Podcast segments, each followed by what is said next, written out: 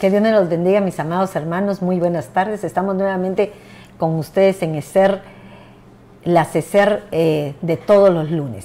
Esta tarde me acompaña Adelina y Wendy. Gracias por estar aquí conmigo. Nos ha costado un poco reunirnos con las demás hermanas, pero sabemos que en sintonía estarán queriendo ser bendecidas a través de su palabra. Nosotros eh, hemos estado viendo definitivamente eh, lo que sean los desiertos, perdónenme, bajaremos todos los, los, los volúmenes que se nos prenden. Ay, Dios mío, permítanme, permítanme para que no haya ninguna cosa que me interfiera.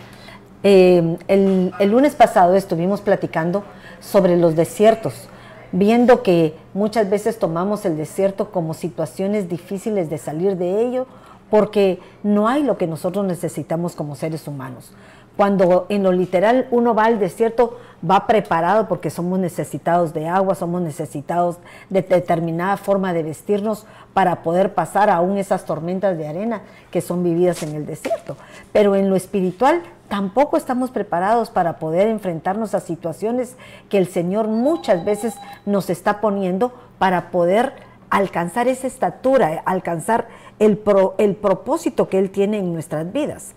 Yo miraba que cuando estaba estudiando eh, la semana pasada los desiertos, yo les hablé de siete desiertos. El siete nos está hablando de un número de perfeccionamiento en el que el Señor nos está llevando en la actualidad a poder alcanzar eh, esa estatura del varón perfecto que necesitamos lograr cada uno de nosotros. Y eso para poder hacerlo es necesario pasar procesos en las cuales van sacando lo mejor de cada uno de nosotros me venía a mí a la mente eh, Moisés, un siervo de Dios que fue pulido, fue moldeado, fue transformado a través de las diferentes situaciones que vivió desde su nacimiento hasta que fue, pongo esa palabra tal vez un poco feita, desechado para no poder entrar, pero se le consideró un libertador, un libertador del pueblo de, de Israel, del pueblo judío que salió de Egipto, un hombre que en su momento cumplió sus funciones respectivas, pero como hombre también tuvo debilidades que tuvo que afrontar. Y me llamaba la atención porque cada uno de los desiertos que vimos, para hacerlo una generalidad, nos hablan de diferentes situaciones, de diferentes etapas de nuestra vida, de diferentes facetas que tenemos que empezar a, a crecer espiritualmente para alcanzar ese, esa esa perfección de nuestro ser eh, eh, espiritual y estar completamente listos, no solamente en el cuerpo, en el espíritu, ni en nuestra alma, para estar delante del Señor como Él espera que seamos, ¿verdad? El último, el último, la última patadita, me imagino yo que la, ese último perfeccionamiento lo dará el Señor en su momento, no antes, ni nosotros podemos lograrlo por nuestras propias fuerzas, porque definitivamente la palabra nos dice, nos advierte que Él ve cuál es la intención de nuestro corazón. Pero tú tenías algo muy bonito sobre eh, lo que significaba desiertos, eh, Wendy, para que me lo comentes, porque creo que eso no lo dimos la vez pasada. Sí, me encanta mucho, este, creo que es un tema muy interesante porque muchas veces pensamos que los desiertos son como un trato de Dios para nuestras vidas, para, para a corregirnos así fuertemente, pero en realidad los desiertos son que nos van a ayudar para transformarnos, para formarnos, para edificarnos, para ayudarnos, para poder llegar a la tierra prometida. Si Dios no nos forma, eh, en el desierto no vamos a poder entrar a la promesa que el Señor nos dio. Y la palabra desierto me encantó. Y la palabra desierto es la palabra midbar en hebreo y se conforta con cuatro letras en hebreas. Y es la mem, la dalet, la bet y la Resh. Y muy interesante porque la primera letra que es Men, eh, su significado su, o su pictografía es caos, prueba. Y la segunda es la puerta, pero me encantaba porque la Men es prueba, uh, es caos y Dios nos mete al desierto. Pero lo más interesante que hay algo muy hermoso, que la segunda letra es la, la Dalet, que es la puerta. Eh, pasamos por un desierto, pero Dios va a abrir una puerta a, pesar de que pasamos esas aflicciones, esas tribulaciones, siempre hay una esperanza y es en nuestro Señor Jesucristo, que aún en la aflicción Él es nuestro pastor y dice, aunque ande en valle de, sombra, de sombra, y muerte. Y qué hermoso porque el pueblo de Israel entró al desierto, pero el Señor les proveyó en todo. Una ráfaga de fuego en la noche, una nube durante el día les proveyó y eso es la puerta. Y que dice en el Evangelio, en nuestro Señor Jesucristo se muestra como el gran yo soy, yo soy la puerta de vida. Y es, o sea, Él es la puerta que, pero es necesario pasar por el desierto. Y la tercera letra es Beth que es casa, que es familia. voy a parafrasear, pero dice el Señor, me voy, pero les dejo un consolador, eh, pero me voy a hacer una morada. Él es la puerta a la casa del Padre. Qué hermoso porque es lo que estamos, esa es la esperanza de nosotros que somos la novia, porque yo quiero ser novia, ¿verdad? Y, este, y luego la última que es Resh, y es, este, es la cabeza, dice que es la autoridad es autoridad, es primero y quién es el padre. O sea, viene antes del Resh, está Beth, que tipifica al hijo. So, y hay un, um, un versículo que está en Juan 14, 6 y dice nuestro Señor Jesús, Jesús le dijo, yo soy el camino, la verdad y la vida, nadie viene al Padre si no es por mí. So, en el desierto que es lo que el Señor nos lleva a tener amores para tener un encuentro con, nuestro, con el Padre. ¿Pero por quién? Por medio de nuestro Señor Jesucristo. Y miren lo más hermoso que es de que si hay un desierto, pero hay una puerta, una esperanza, en la esperanza que vamos a tener una, una promesa, que es en los cielos, y es una relación que se perdió al principio, pero con nuestro Señor Jesús vamos a poder tener eso. Agregando algo de eso que tú me estás diciendo, porque me llamaba la atención, que como el Señor todo lo hace perfecto, ¿verdad? Porque esas letras, aunque son hebreas, es el original de lo que estamos hablando, nos está hablando y detallando que nosotros tenemos que estar siempre bajo una autoridad, por lo menos la letra Resh, lo que nos habla de cabeza, autoridad. Porque, ¿qué fue lo que, se nos, que nos, nos perdió desde el principio? Nos perdió una falta de obediencia, una falta de poder permanecer bajo las reglas, bajo los límites que se establecen para lograr un propósito. Y muchas veces nosotros como seres humanos queremos siempre hacer nuestra voluntad sin permitir que Dios haga la voluntad en nosotros. Entonces, todo esto me lleva a lo, hermoso, porque cada una de ellas, estas palabras que mencionamos, tiene un valor numérico, ¿verdad? Una, por ejemplo, la men vale 40, la dalet vale 4, la bet vale 2 y la red va de los cientos, pero juntas nos hablan de un número que es 246. Pero cuando nosotros sumamos esos números 2, 4 y 6, nos damos cuenta que nos da una totalidad de 12. Entonces quiere decir que cuando nosotros permitimos que en nuestra vida se pasen ese tipo de situaciones que son pruebas que nos cambian de dimensión, porque definitivamente al pueblo de Israel de Egipto lo cambiaron de dimensión para estar en el desierto. y en el desierto, al terminar la proeza de pasarlo, pasan a una dimensión diferente que es la tierra de Canaán. ¿Tú quieres decir algo, Evelyn? Sí, vemos que en Santiago 1.3 dice, ¿verdad? Sabiendo que la prueba de vuestra fe obra paciencia, trae paciencia. Yo creo que eh, hablando del pueblo hebreo, eh, saliendo ellos de Egipto, eh, la verdad todos tenemos que pasar por pruebas lo hemos visto con los hebreos, lo hemos visto con líderes y lo vemos ahora en nuestras vidas, ¿verdad?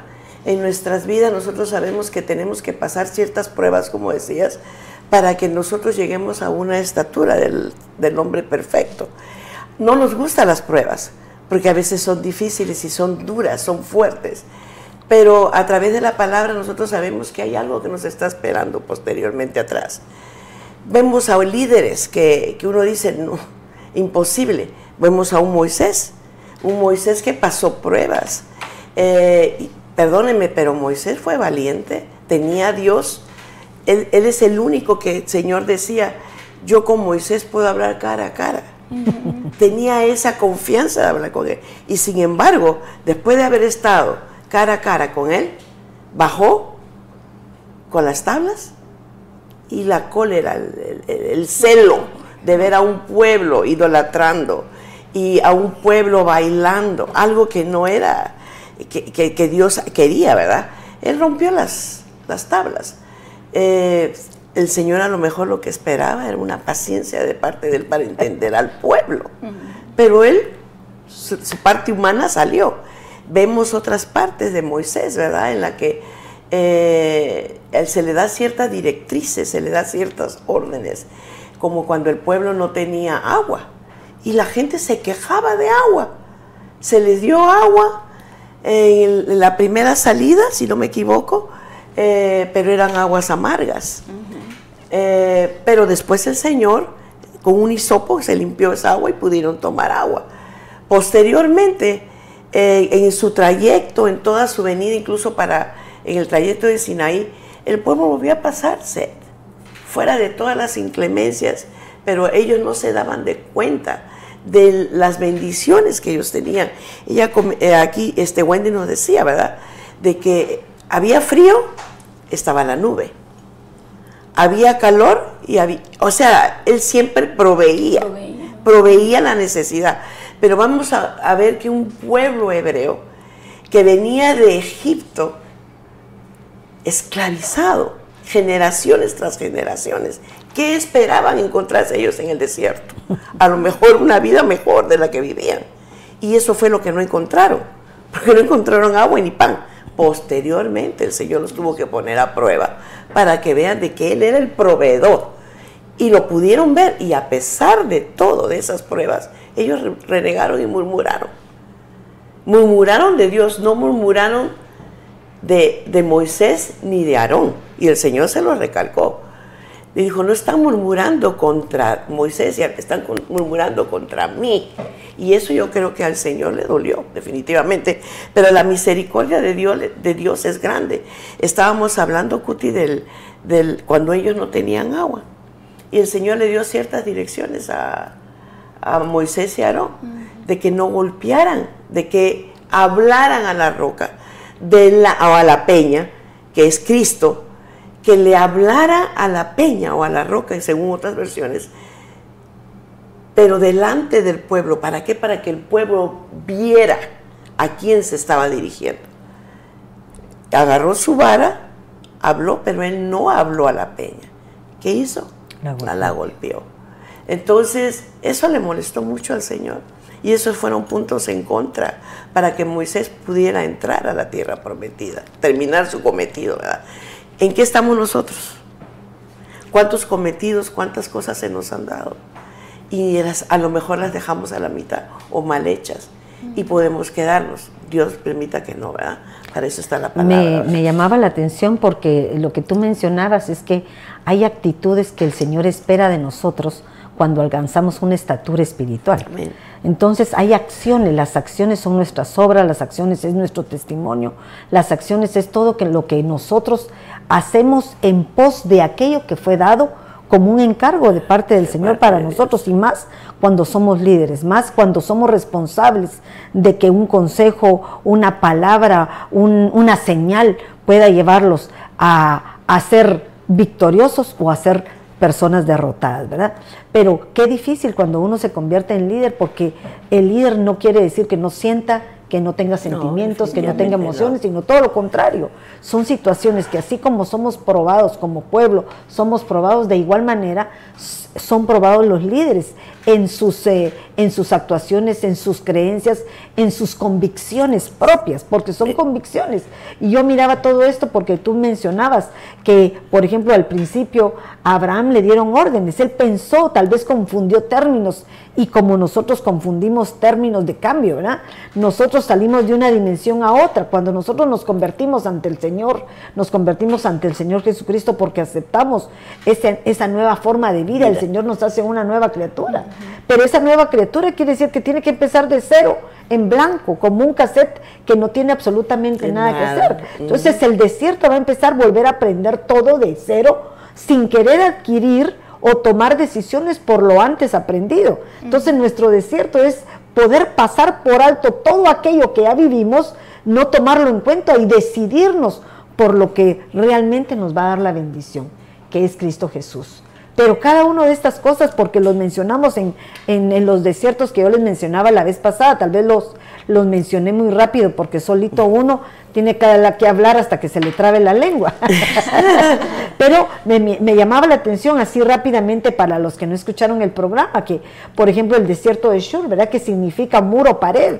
Entonces cuando nosotros sentamos eh, a conocer a Cristo, cuando lo aceptas por primera vez, lo primero que uno se confronta son con con bloqueos, ¿verdad? Cosas que no estaban dispuestas delante de ti porque creerías que cuando uno eh, acepta al Señor, todo se te convierte en color de rosa, sin darte cuenta que a través de, del caminar empezamos a toparnos con, con obstáculos que no nos permiten avanzar hasta que no logremos superar los diferentes, perdonen, vuelvo a repetir, eh, lo repito, obstáculos que hay que saltar para poder aprender a vivir de una nueva forma de vida que no es la que estamos acostumbrados. Y son obstáculos de uno mismo. Totalmente. Porque uno no sabe caminar. Exactamente. Entonces tú mismo estás caminando en direcciones a las que tú estabas acostumbrado, pero no era el correcto camino.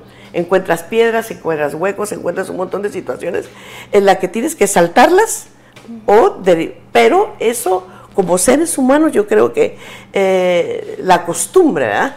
La costumbre, pero bendito Dios que nosotros eh, podemos ver esas piedras y podemos saltarlas. Y fíjate que ahorita que nosotros tenemos conocimiento de la palabra, porque esa es una de las partes, nosotros como seres humanos vamos a la escuela, somos adiestrados e instruidos por nuestros padres y nos llenamos de ciertas costumbres y hábitos que fuimos, eh, fuimos eh, formados a través de nuestra vida. Pero ahora en Cristo nosotros vamos a ser formados por la palabra de Dios, una palabra que nos confronta, que muchas veces tal vez no es de acuerdo a lo que aprendimos y lo que hemos vivido, sino que nos empieza a redarguir, a topar, y es esa pared, ese muro que el Señor pone cuando iniciamos nuestro caminar con el Señor. Yo creo que también puede ser de que nuestra vieja naturaleza está peleando con el nuevo hombre, ¿verdad? Porque la vieja naturaleza se ha acostumbrado, imagínense, ponemos al pueblo de Israel 400 años en esclavitud y después llega un libertador que Dios manda para liberarlos.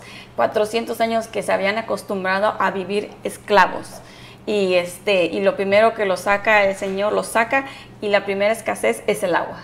Les quita el agua. Y la segunda escasez es la carne, que dice que añoraban la carne. Entonces, hay áreas de nuestras vidas que se nos va a hacer difícil cuando venimos a Cristo. Decimos, no, pensamos que todo va a ser color de rosa, pero en realidad no es color de rosa. En realidad, Dios va a venir a moldearnos, a quitarnos esa vieja naturaleza.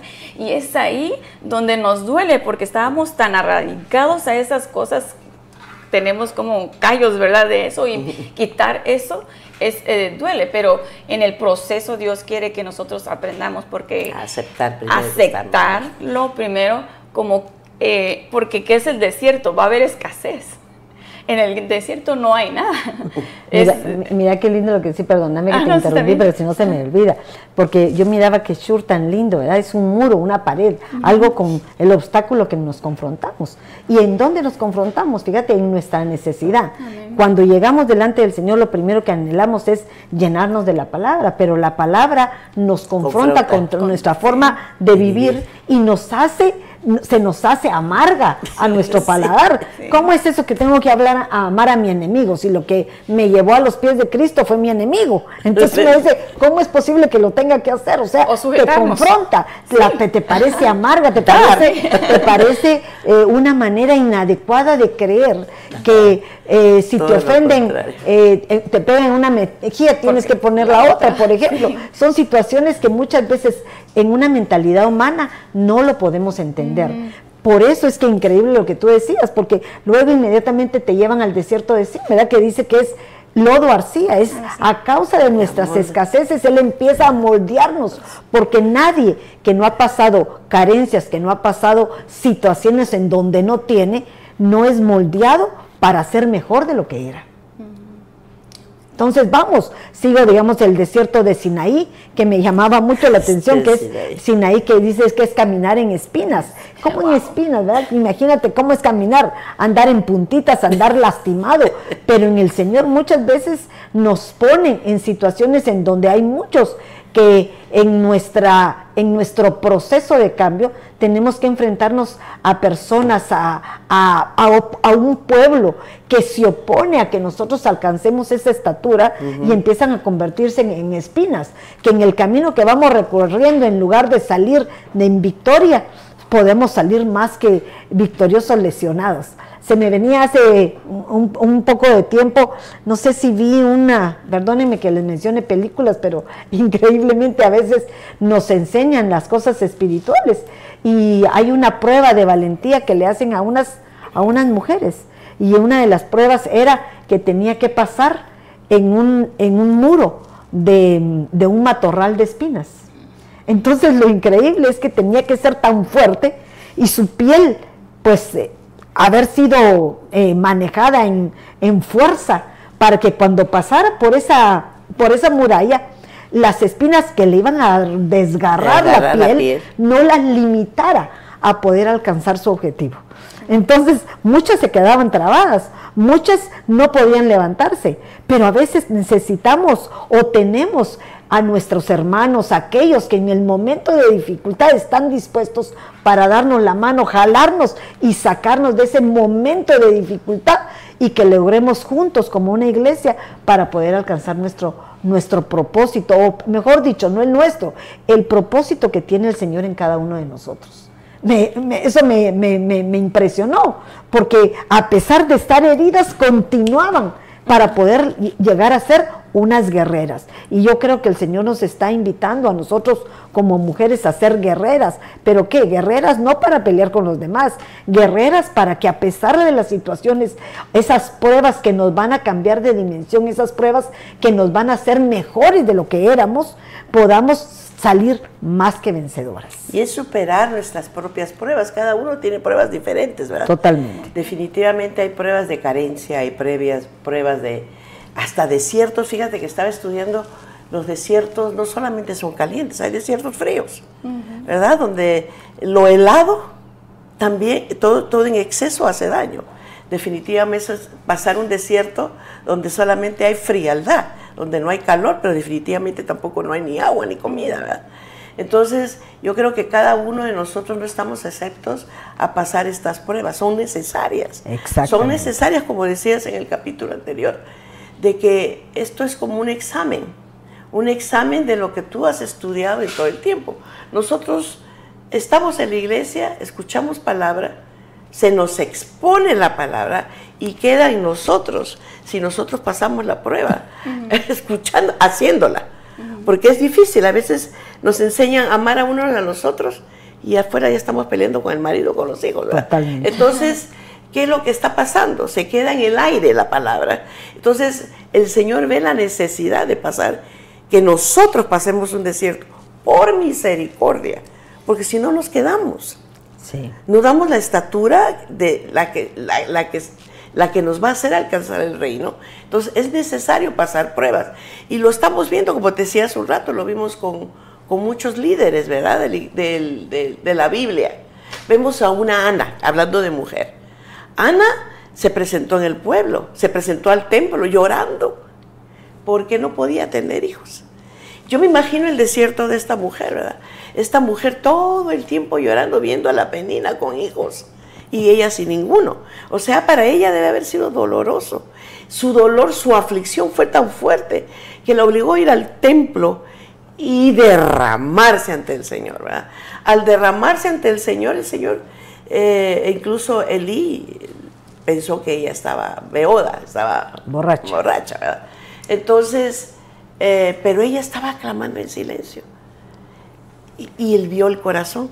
Fíjate que qué lindo que hablas de eso, porque uno de nuestros desiertos nos lleva muchas veces a, a tomar decisiones, a actuar de maneras en donde pareciéramos que estuviéramos borrachas, porque borracha es alguien que no está vuelta en sí, porque eso es lo que significa borracho, mm. no estar vuelta en sí, o sea, no estar en nuestra realidad, no estar, porque hay situaciones en nuestra vida que nos ciegan de las bendiciones que podemos tener, pero no las vemos porque el problema nos ofusca, el problema nos, bloquea. y eso es lo que le pasaba a ella, no miraba las bendiciones que tenía a su alrededor por preocuparse por algo que le evitaba al misma, a la misma vez ser fructífera, porque la hacía estéril.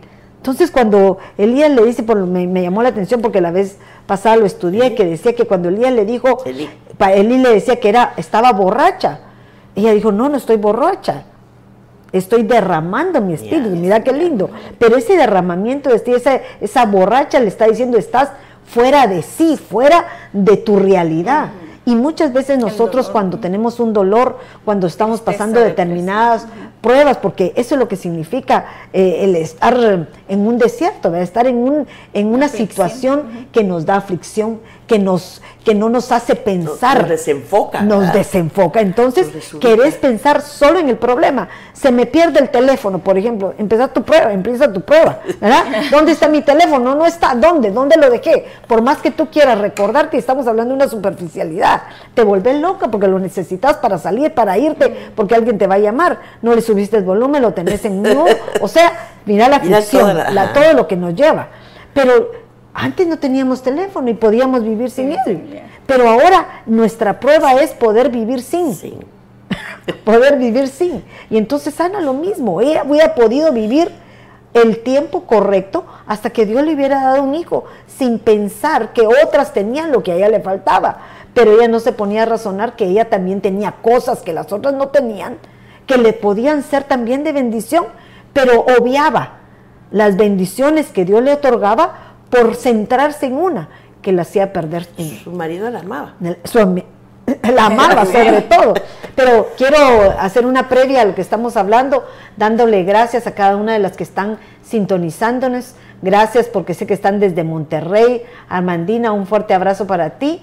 Eh, hermanas de Puerto Rico, igualmente las bendecimos. Gracias por sintonizarnos. Mis hermanas de Tijuana, que Dios me las bendiga. Gracias por estar así. Y a todas aquellas que, que no puedo mencionarlas por nombre, pero sé que son nuestras ovejitas, están aquí. Eh, Maralda, pastora de Santa Clarita, que Dios te bendiga, mi amor, gusto saludarte, un besote. Estamos, eh, Jaramío también, Dios me las bendiga cada una de ustedes. Y de verdad que esto, eh, trasladamos esta palabra porque tal vez volvemos a mencionarlas, pero últimamente el apóstol nos ha estado hablando sobre la manera correcta de pastorear y yo miraba que también nosotros tenemos eh, pruebas como líderes en las cuales tenemos que enfrentarnos a ciertos desiertos, en los cuales eh, tenemos que entender que hay veces que cuando el Señor somos escogidos de parte de Dios, tenemos que dar la mía extra, ¿verdad? Ya no preocuparnos por nosotros mismos, sino que aprender a servir a aquellos que en un momento dado nos pudieron eh, propiciar el lugar que tenemos. Yo soy pastora, podríamos decir amiga de mis hermanas, las bendigo en el nombre de Jesús, pero de igual manera son pruebas que tengo que aprender a, canalizar, a, canalizar deja, a diferenciar mi amistad a mi realidad como sierva de Dios en donde me exige que yo tenga que actuar con justicia. Y esa es una prueba, porque en una, en una verdad que yo te solicito, puedo perderte, ¿verdad? Como amiga o como oveja. Pero son situaciones que es preferible exponerlas para que podamos tener bien centrado a quién le servimos. Le servimos a un Dios vivo, a un Dios vivo en la cual nos va a llevar a diferentes facetas en nuestra vida para ser probados, pero que sabemos que al final de todas ellas vamos a salir victoriosos. Hay muchas más que quisiera saludar, por ejemplo, desde Argentina, desde Perú, aquí tenemos una peruana con ustedes, que Dios me las bendiga. Bueno, ¿qué, más? Mi Sacramento, Dios me las bendiga, mis amadas hermanas. De verdad no quiero pasar inadvertida a ninguna, porque me encantaría saludar a cada una de ustedes. Que Dios me las bendiga, pero podemos seguir continuando. Hablamos del desierto de Parán, me llamaba la atención porque significa lugar de cuevas. Fíjate, lugar de cuevas, lugar donde estamos encerrados. Muchas veces las pruebas nos llevan a un encierro, pero en ese encierro, en esa intimidad, yo lo ponía la vez pasada como una intimidad con el Señor, ¿verdad? Una intimidad con Él en la cual que en nuestra... Eh, en nuestro fluir interno, cuando realmente sabemos que en el único que podemos creer es en Él, podemos entrar en una paz nos apacigua esa forma abrupta en querer reaccionar, sino esperar en Él. Porque lo que tú decías en un versículo maravilloso es, el sufrimiento nos provoca paciencia.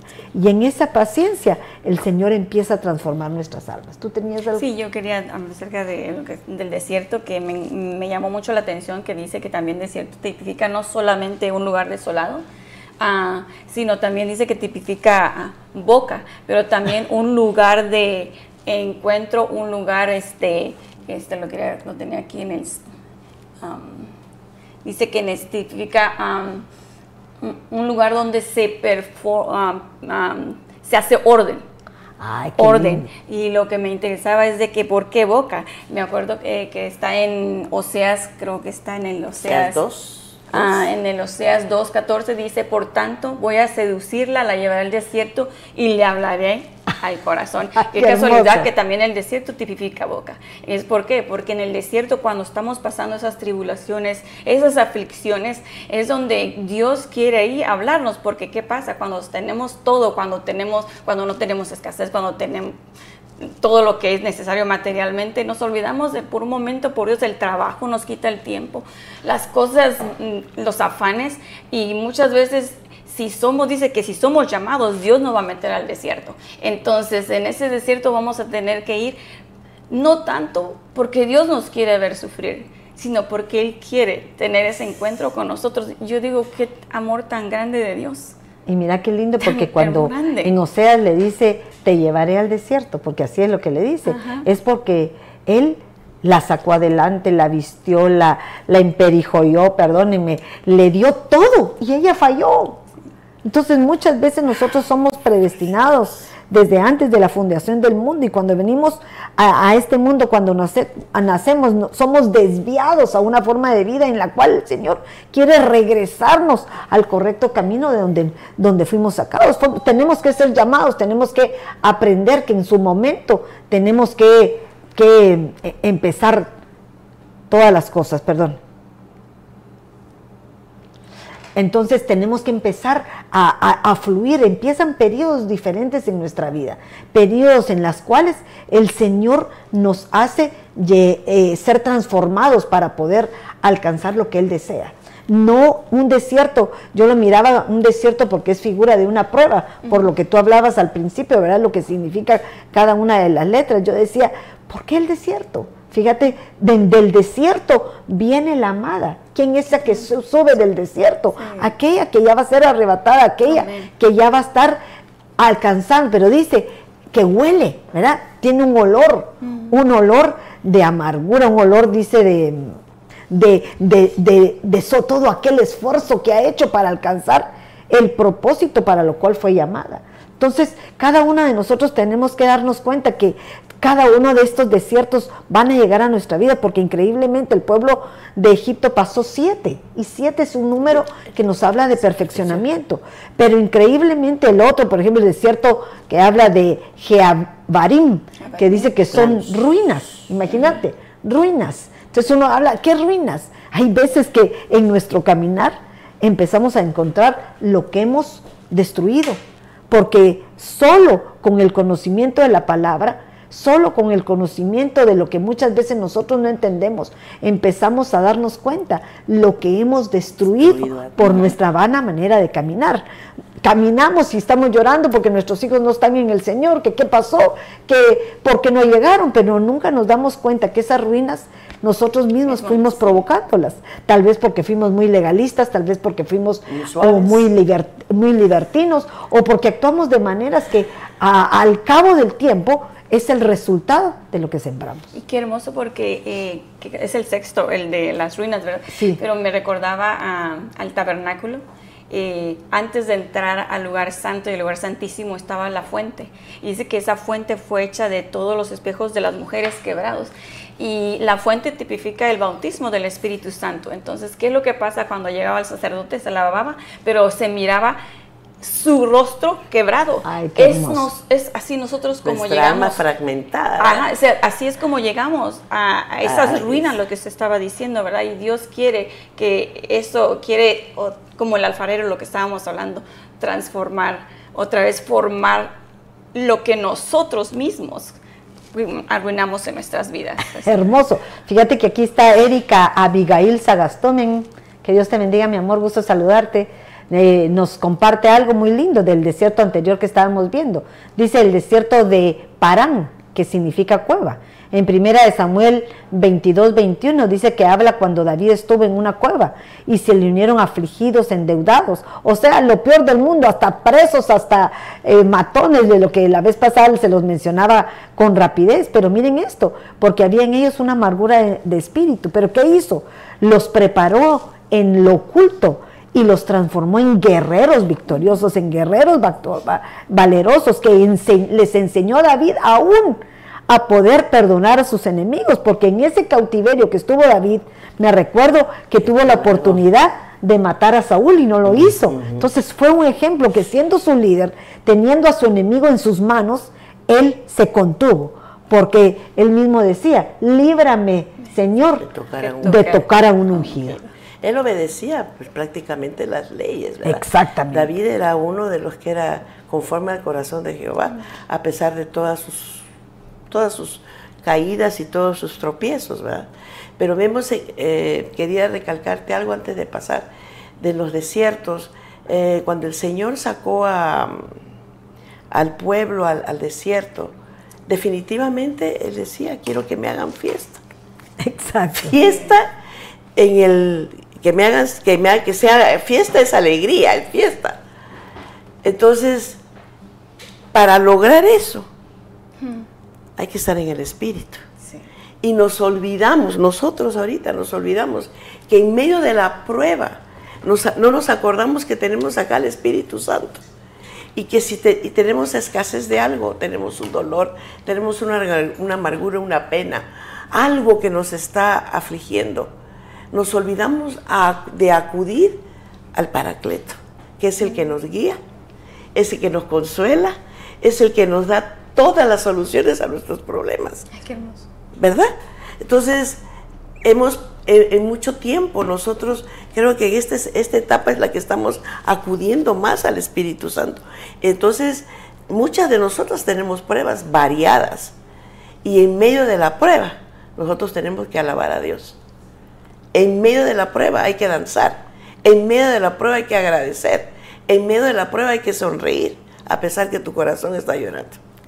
Fíjate que qué lindo porque eh, creo que fue este fin de semana que el apóstol mencionaba que nos iban a herir, que hirieran a todos, pero menos que tocaran el, vino y el aceite. ¿Verdad? El vino y el aceite. Entonces yo quería buscar ese versículo, pero no me recuerdo dónde está. Pero me llamaba la atención de esto, porque por lo que tú decías, ¿verdad? que muchas veces en el desierto lo que no se nos puede acabar es el gozo, que es el vino, el gozo de poder estar delante de la presencia del Señor y saber que tenemos una esperanza en Él, que si podemos ser más que vencedores vamos a lograr con paciencia lograr nuestro propósito. Y segundo, que el, el vino, el aceite, nos habla de esa unción, esa llenura del Espíritu Santo, que mientras sentimos la presencia del Señor en nuestra vida, siempre a pesar de estar derrotados, a pesar de pasar las pruebas, vamos a salir más que victoriosos, vamos a salir en victoria. Estamos pasando la peor prueba de nuestra vida y te dicen, ¿cómo está? En ahí sí que dicen, en bicicleta eh, ¿cómo eh, dicen? El Niágara. pasando el Niágara, en, bicicleta. Sabemos que estamos mal, pero mira, en bicicleta, ¿qué quiere decir? Sabemos mantener el equilibrio, sabemos poder permanecer a pesar de situaciones difíciles. Pero todo esto nos lleva a, a, situaciones que nosotros muchas veces no entendemos, pero continúa, ¿verdad? Porque dice que el desierto de Anón, que se me llamaba, que significa una corriente caudalosa. Pero que hasta que casualmente que el último desierto me llamaba a mí la atención porque creo que lo me enseñó muy rápido la vez pasada. Es eh, el desierto de Armón, que significa Asceneia. Pero miren lo que significa, significa debilidad. Pero me llamaba la atención porque dice debilidad de cuerpo o mente. Hay un momento en que nosotros como cristianos estamos pasando ya muchos años de ser cristianos y estamos viendo o vemos o pensamos que no hay modo que venga el Señor. Estamos con la expectativa de una venida que han pasado tal vez varias generaciones y no vemos hecho cumplido. No hemos eh, hecho, vemos que se cumpla esa promesa. Pero no nos damos cuenta que muchas veces el Señor está permitiendo este tiempo para que el pueblo se arrepienta, para que nos dé oportunidad, tal vez no solo a nosotros, a aquellos que amamos, a que podamos ser transformados a través de las cosas que vivimos, a través de que el tiempo, el, espacio que Él nos está dando, la oportunidad, como se la dio, me recuerdo yo a Jonás, ¿verdad? Que le dio una vez, le permitió, porque Él tenía un propósito. De igual manera nosotros tenemos un propósito, trasladar la palabra de Dios, hacer que muchos se conviertan, no solamente por lo que habla, sino también por eh, tu testimonio a través de lo que el Señor ha hecho en cada uno de nosotros. Pero yo veo a este Jonás que él se lo llevó desobediente desde el principio. Lo mandaron a, a, a Nínive y él se fue a Tarsis. O sea, situaciones en donde nos revelamos muchas veces a poder cumplir lo que el Señor espera de cada uno de nosotros, pero no lo entendemos, no lo entendemos y tenemos que ver que el Señor quiere hacernos. ¿Por qué?